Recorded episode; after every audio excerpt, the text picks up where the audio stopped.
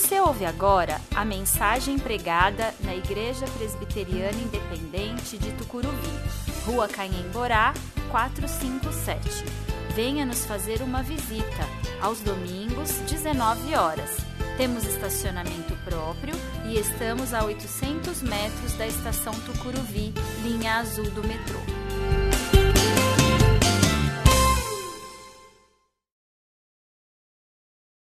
Quero convidar você a abrir sua Bíblia em João 15, de 12 a 15. Nós vamos ler João 15, de 12 a 15. Eu vou fazer essa leitura na nova versão transformadora. Ela será projetada, você pode acompanhar ou pode acompanhar na Bíblia que você tem em mãos.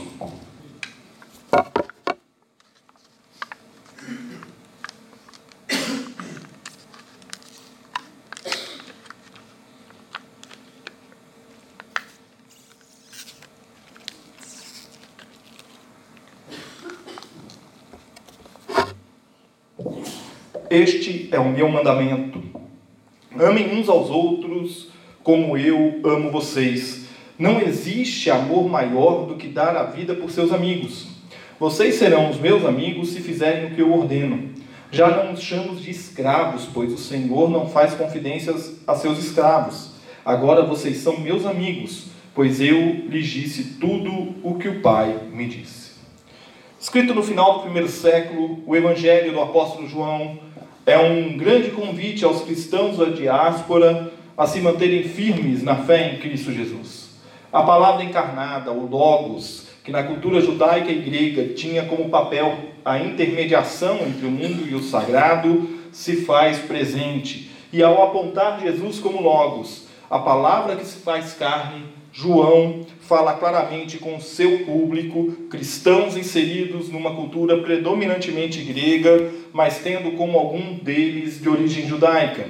O nosso texto está inserido num discurso acerca da unidade com o Pai e com os discípulos, que e se inicia com uma sentença bastante conhecida, se você for no versículo 1 do capítulo 15, você vai encontrar: Eu sou a videira verdadeira e o meu Pai é o lavrador. E ao longo de 17 versículos desse trecho, João vai nos mostrar como a comunhão com o Pai só é possível se estivermos enxertados em Cristo. Esta passagem, repleta de lições, vem nos falar, dentre muitos ensinos, da importância das amizades.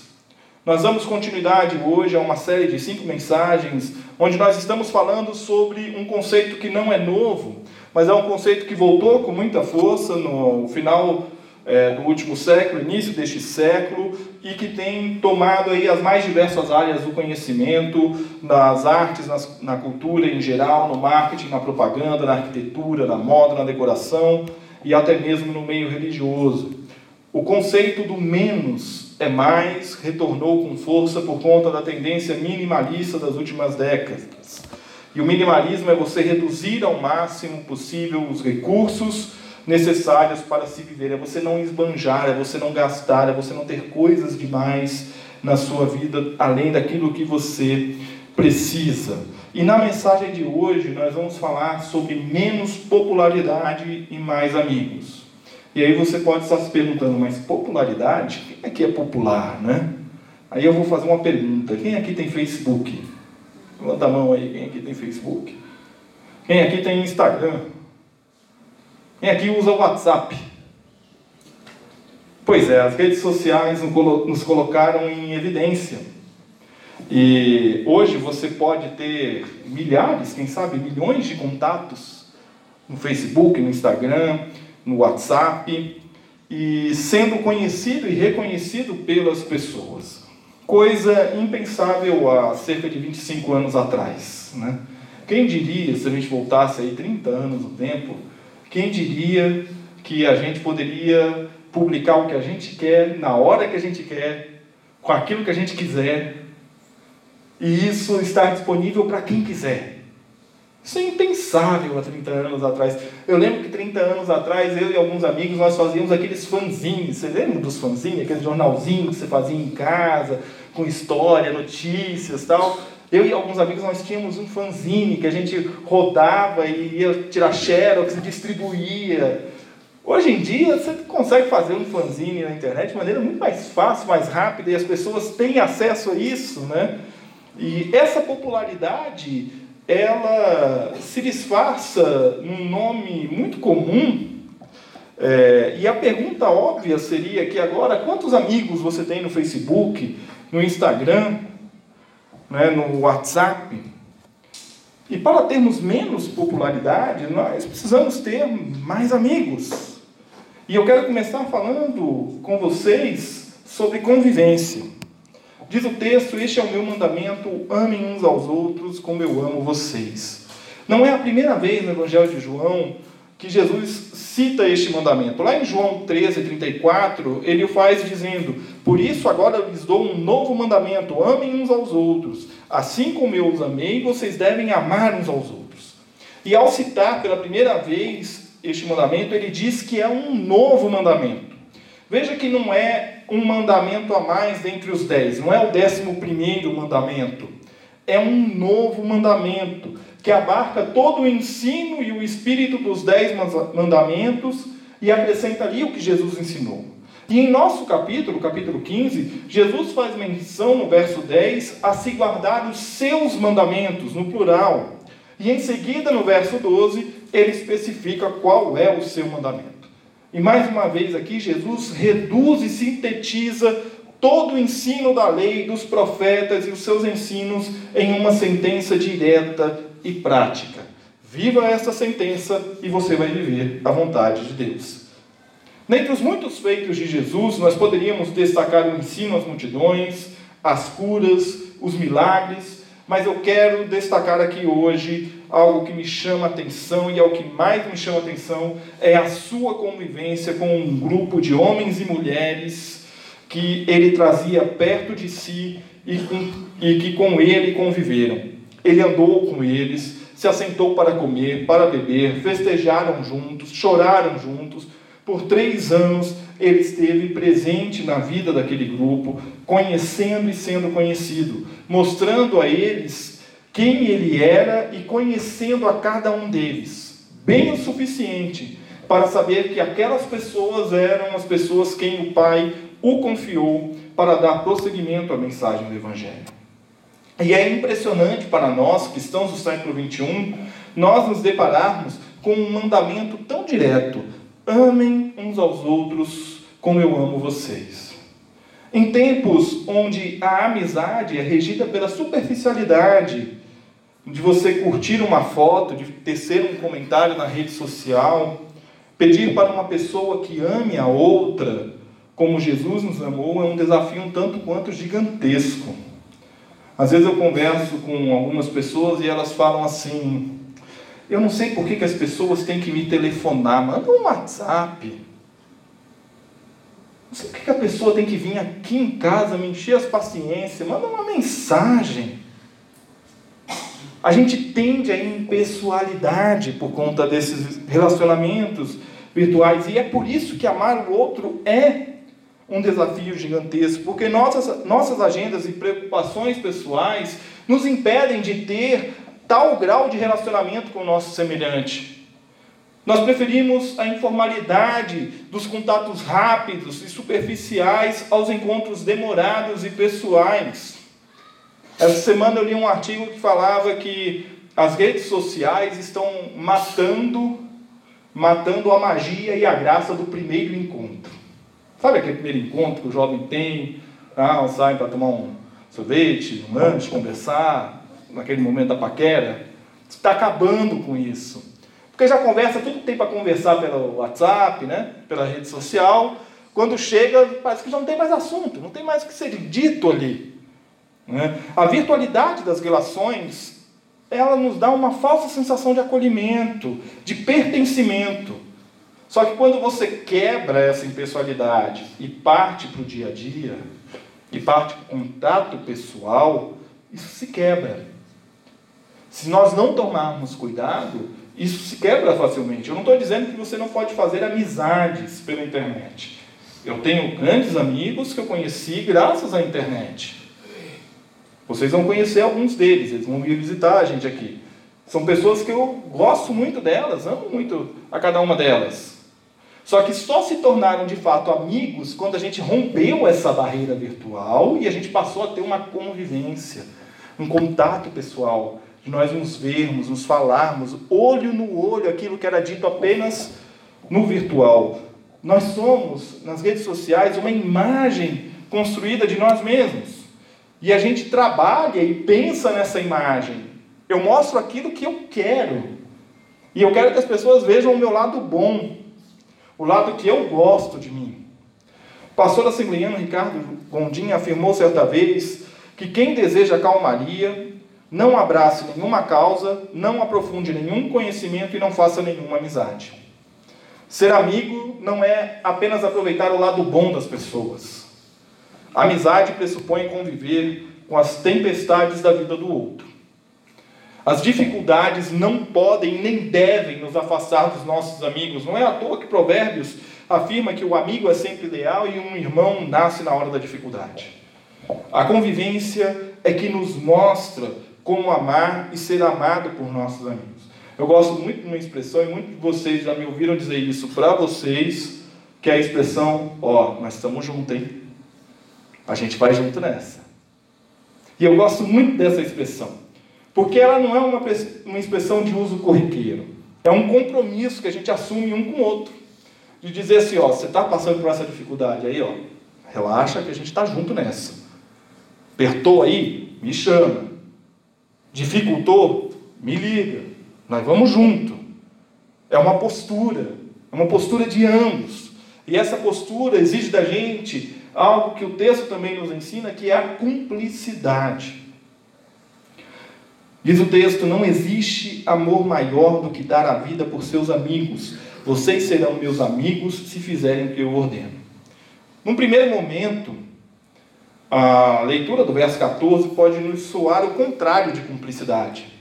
Mas neste contexto nós precisamos entender que quem está falando é Jesus, o Senhor sobre todas as coisas. O teólogo alemão Werner de Boer nos ajuda a compreender melhor. Diz de Boer, não existe mero usufruto dessa amizade. Não são pessoas com direitos iguais que convivem em amizade mas é aquele que é o Senhor em seu sentido máximo, que concede sua amizade aos seus discípulos. Isso deve impeli-los à obediência mais voluntária possível em relação ao magnânimo Senhor. O que nós temos que entender, então, é que o verso 14 faz a ligação do significado de convivência com, com cumplicidade, que é expressa no final do verso 13 quando o mestre diz que não há amor maior do que dar a vida por seus amigos. E o que, que Jesus está querendo dizer com isso? Ele está dizendo que não é apenas a entrega do seu corpo para a morte, nem apenas da vida no sentido de existência física. Ele está falando da alma, da totalidade. A palavra grega utilizada aqui é psique, a vida em seus princípios essenciais, ou seja, tudo o que há de vida em ti deve ser entregue como expressão de amor. E Jesus não está dizendo que necessariamente todo discípulo vai ter que passar pela morte para demonstrar o seu amor ao irmão. Mas ele está dizendo que se for preciso, nós não devemos temer a morte. Mas o sentido é que nós devemos nos dedicar às pessoas e dedicar a nossa vida, independente das circunstâncias, para ajudar, para amar as pessoas. Jesus agiu assim. E por isso ele pode afirmar que nós seremos seus amigos se nós fizermos a sua vontade. Ainda cabe aqui dizer que nós não podemos afirmar que o amor aos inimigos deve ser maior que o amor aos amigos. Porque o próprio Jesus disse que nós devemos amar os nossos inimigos e orar por eles. E se eu amo meu inimigo e eu oro por ele, ele já não é mais meu inimigo, eu já não olho para ele como meu adversário. Eu já não olho para ele como uma pessoa que causa problema na minha vida. Mas eu olho para essa pessoa como meu amigo. Ele pode não saber que é meu amigo. Mas em Cristo Jesus ele é meu amigo. E é assim que eu vou tratá-lo. É assim que eu vou viver com ele. E é isso que Jesus fez na cruz. Jesus perdoou o nosso pecado e rompeu com toda a inimizade que nós tínhamos com Deus. Ele é o Senhor e só quem entrega a sua vida pode exigir obediência. E neste contexto, a cumplicidade é a obediência. Jesus entregou sua vida por nós e ele pede que nós amemos nossos amigos como ele nos ama, a ponto de entregar nossas vidas por ele. Em sua relação com os discípulos, Jesus se deixou conhecer por eles. Um pouco antes, ainda no capítulo 15, um pouco antes do nosso texto, diz o seguinte: Eu os amei como o Pai me amou, permaneçam no meu amor. Quando vocês obedecem a meus mandamentos, permanecem no meu amor, assim como eu obedeço aos mandamentos de meu Pai e permaneço no amor dele. Jesus mostrou aos discípulos como ele e o Pai estavam juntos e como ele e os discípulos poderiam experimentar esta mesma comunhão. Eles conviveram e na convivência tornaram-se cúmplices de vitórias e derrotas, alegrias e tristezas. C.S. Lewis, falando sobre amizade, afirmou que a amizade é aquele constrangimento, o de não ter nada a oferecer e ainda assim ter alguém que escolhe ao teu lado permanecer. Cumplicidade é quando seu amigo está com você pelo que você é, pelo que vocês viveram juntos, pela história de vocês e principalmente pelo que você está vivendo neste momento, independente de qual seja a sua situação. Cumplicidade pressupõe amor, uma ligação forte o suficiente para enfrentar as adversidades da vida. Cumplicidade gera responsabilidade, gera interesse, cuidado mútuo, e tudo isso leva a algo que Jesus tinha com seus discípulos, leva a comprometimento. Já não os chamo de escravos, pois o Senhor não faz confidências a seus escravos. Agora vocês são meus amigos, pois eu lhes disse tudo que o Pai me disse.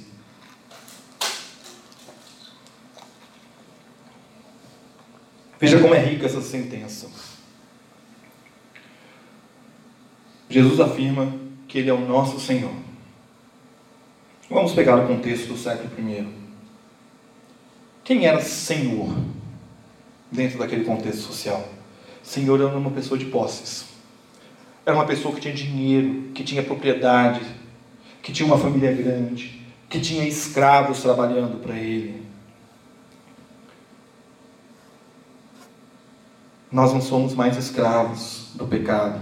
O pecado foi derrotado foi vencido na cruz. E quem venceu o pecado tomou para si os escravos do pecado. E agora nós não somos mais escravos do pecado, mas nós somos escravos de Jesus. Essa palavra é um pouco forte para a gente, porque como crente a gente é acostumado a falar que nós somos servos de Jesus. Né? Parece que quando eu falo sou servo do Senhor, parece que é uma imponência, mas não é. O próprio Paulo e Timóteo, quando eles escrevem aos Filipenses, no primeiro versículo, no início da carta, eles dizem: Paulo e Timóteo, escravos de Cristo Jesus, escrevemos a todo o povo santo em Cristo Jesus que está em Filipos, incluindo os bispos e diáconos. O que é um escravo? E o que o escravo deve fazer? O escravo ele deve obedecer. E nós vimos há pouco que a cumplicidade com Cristo está firmada na obediência. Acontece que o nosso Senhor, graças a Deus, não é tirano. Não é tirano. Ele é o Rei e soberano Rei de amor. E por isso mesmo, ele não fica dando ordens de maneira aleatória, mantendo para si o privilégio de ter contato direto com o Pai. Ele nos inclui ele inclui os seus escravos na obra. Ele torna os seus escravos como colaboradores que sabem que estão fazendo e conscientes da vontade do Pai. E isto é comprometimento com o Pai e com o povo que ele escolheu para si. Jesus revela o seu compromisso para com seus discípulos. Ele é o Senhor, o Pai deu a ele a autoridade sobre tudo que há no céu, na terra, acima do céu, embaixo na terra. Jesus Cristo é o Rei sobre toda a criação, sobre absolutamente tudo. Tudo. Pensa no lugar mais distante do universo. Ele é Senhor sobre aquele ponto mais distante do universo. Pensa no lugar mais fundo da terra. Ele é Senhor lá também. Pense no lugar mais distante de você. Ele é Senhor lá também. E diz o texto que nós lemos que ele faz confidências, ou seja, ele revela quem ele é aos seus discípulos. Eles sabem o que o Senhor faz e fará em breve. E Jesus estabelece aqui um, um parâmetro para as nossas amizades. Eu não preciso me esconder por, por detrás de aparências virtuais, eu não preciso criar barreiras e nem separações, porque o Senhor dos Senhores me chama de amigo não me chama de escravo, mesmo sendo eu um escravo. Quando nós derrubamos as, as barreiras das aparências, dos cargos, do status social, das convenções sociais opressoras, nós nos desarmamos e nós abrimos o caminho para o comprometimento mútuo. Percebam que Jesus, ao chamar os discípulos de amigos, ele apresenta um motivo para tal. Eu lhes disse tudo o que o Pai me disse. Você não revela segredos da sua vida para qualquer pessoa. Você revela segredos da sua vida para quem se compromete com você. É preciso ter comprometimento mútuo. E aqui há um comprometimento mútuo. E um dos lados é o Senhor dos Senhores. O seu compromisso de amor e de fidelidade no cumprimento da missão levou Jesus a se comprometer com cada um dos discípulos que com ele estavam. E este compromisso resultou na ação missionária dos discípulos após a morte e ressurreição do Mestre. Philip Yancey, escritor norte-americano, afirmou certa vez que as pessoas veem Deus como um dever, quando na verdade é uma amizade. A afirmação de Yancey é tão verdadeira que explica o porquê de muitos crentes não conseguirem firmar um relacionamento sério e comprometido com suas comunidades de fé e com o próprio Deus. A gente vive um tempo em que a mudança de igreja é muito grande. E esse não é um problema novo. Tá? Há mais de 100 anos atrás, um dos fundadores da IPI Brasil, um dos pastores fundadores da IPI Brasil, em um artigo no Standard, reclamava sobre isso. Falava, olha, esse negócio de crente ficar saindo de uma igreja para outra, isso é um exercício de perda de tempo. De perda de tempo. Meu sogro tem uma expressão que eu gosto muito, né? Ele fala que tem igreja que só muda o pé de alface da horta, né? Tira de uma horta e põe na outra. Mas plantar semente, regar, adubar a terra, cuidar, não faz esse trabalho. Os compromissos são encarados muitas vezes por essas pessoas como deveres como se estivessem barganhando com Deus. E aí a pessoa vai para uma nova igreja e ela fala assim: Olha, Senhor, olha como eu sou bonzinho. Eu venho em todas as atividades da igreja. Me abençoe, Senhor, por favor. Quando Deus é um dever, é uma obrigação que eu tenho, ele deixa de ser amigo. E ele passa a ser um objeto que eu uso para o meu, bel, meu bel prazer. Porém, Nisso não há comprometimento. E se não há comprometimento, não há amizade.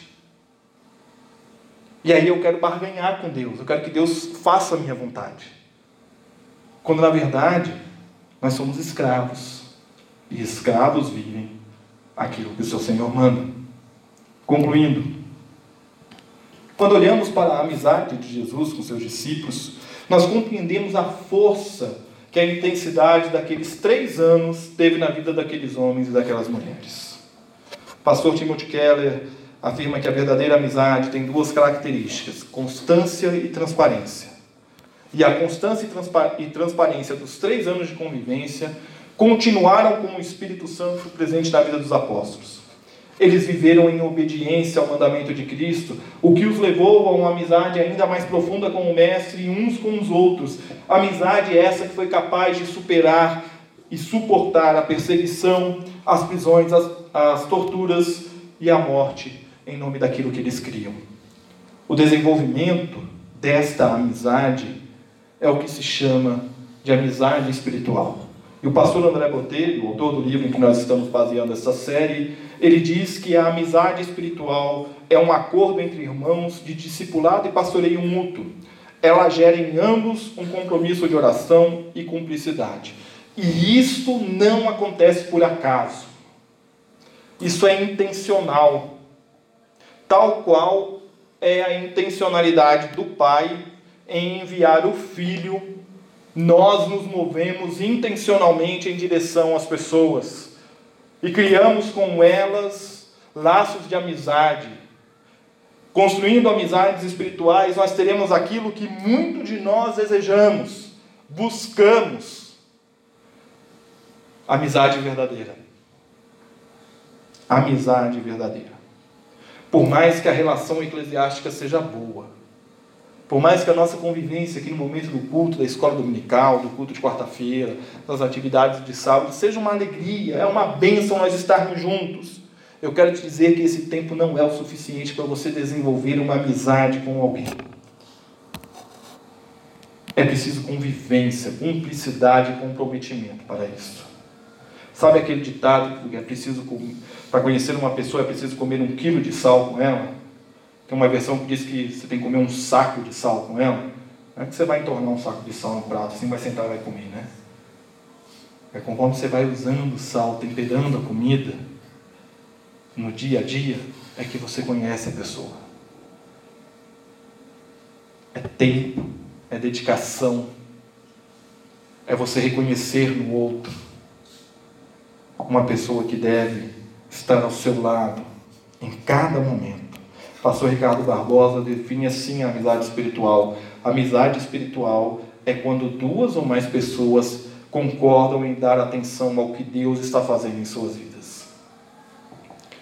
Você tem dado atenção ao que Deus tem feito na sua vida? Quantas vezes não passamos por situações em que precisamos de um amigo que esteja ao nosso lado, orando e nos auxiliando? Quando nós pensamos em amizade, nós pensamos em apoio. Nós pensamos em presença, em ser e estar. Deus não nos abandona. Seu Espírito Santo está conosco e caminhamos com Ele. E é no poder do Espírito que nós somos levados a construir e partilhar amizades profundas e sinceras. Busque amizades profundas e sinceras. Construa amizades profundas e sinceras. Menos é mais. Aprenda com a palavra de Deus a deixar de lado o ego que te conduz uma, para uma falsa popularidade. Eu tenho muitos amigos no Facebook. Eu tenho muitos seguidores no Instagram. Mas eu choro sozinho à noite no travesseiro. Porque não tenho uma pessoa para conversar comigo. Que amigo é esse que você tem? Que amigo é esse que você tem? Mas veja só, Cristo providenciou para que nós tenhamos, para que nós tivéssemos um lugar seguro para desenvolvermos as nossas amizades. E este lugar seguro se chama igreja, se chama corpo de Cristo. Eu tenho que me comprometer contigo e você se comprometer comigo. E aí a gente tem que fazer um exercício gigantesco. Porque eu conheço vocês tem um ano e seis meses só, um ano e meio. Estou convivendo com vocês há um ano e meio, mas vocês se conhecem há muito mais tempo. E cada um de vocês já tem um estereótipo definido sobre quem é aquela pessoa. Ah, o Evandro é assim. A Tita é desse jeito, a Fátima é desse, a Letícia é desse. Então eu tenho que pegar todas essas pré-definições que eu tenho aí da convivência e falar assim, ó, tá fora. Agora vem cá. Vamos ler a Bíblia junto, vamos orar junto, vamos construir uma amizade juntos. Eu quero que você saiba que não importa o dia, não importa a hora, eu estou do seu lado. Viva segundo a vontade de Deus menos é mais. Menos popularidade nos fará ter mais amizades. Isso não é minimalismo, isso é evangelho. Tem muita gente que expõe na rede social aquilo que deveria ser confidenciado ao seu amigo mais chegado que irmão. E como é duro este discurso quando nós estamos na sociedade da imagem, quando nós Precisamos mostrar o que se é e o que se tem. E isso é mais importante do que você ter um amigo. Onde a indireta na rede social é mais usada do que a confissão sincera dos corações aflitos. Desconecte-se. Desconecte-se. E é sobre isso que nós vamos falar na próxima semana. Menos conectados e mais contemplativos. Mas até lá, retire do seu coração o anseio de ser aceito. Porque quem tem que te aceitar já te aceitou. Quem tem que te aceitar já te aceitou. E ele te aceitou como você é. E ele quer contigo criar uma amizade. E ele quer contigo caminhar. Quem tem que te aceitar já te aceitou, que é Cristo Jesus. Apesar dos seus pecados. E nós estamos aqui como igreja, corpo de Cristo, para sermos aceitos uns pelos outros. Eu não estou preocupado com o seu erro. Eu estou ansioso para ver o que Deus vai fazer na sua vida. E é assim que você tem que olhar para a pessoa do seu lado. Ah, mas o fulano é muito nervoso, muito ansioso. Não preocupa com isso não. Fica do lado da pessoa e espera para ver o que Deus vai fazer na vida dessa pessoa. Espera para ver a transformação que Deus vai promover na vida dela. Retira do seu coração esse anseio de ser aceito, de ser visto. E procure desenvolver uma amizade saudável e espiritual com seus irmãos de fé. Que Deus assim nos abençoe. Vamos nos colocar em pé, vamos louvar mais uma vez.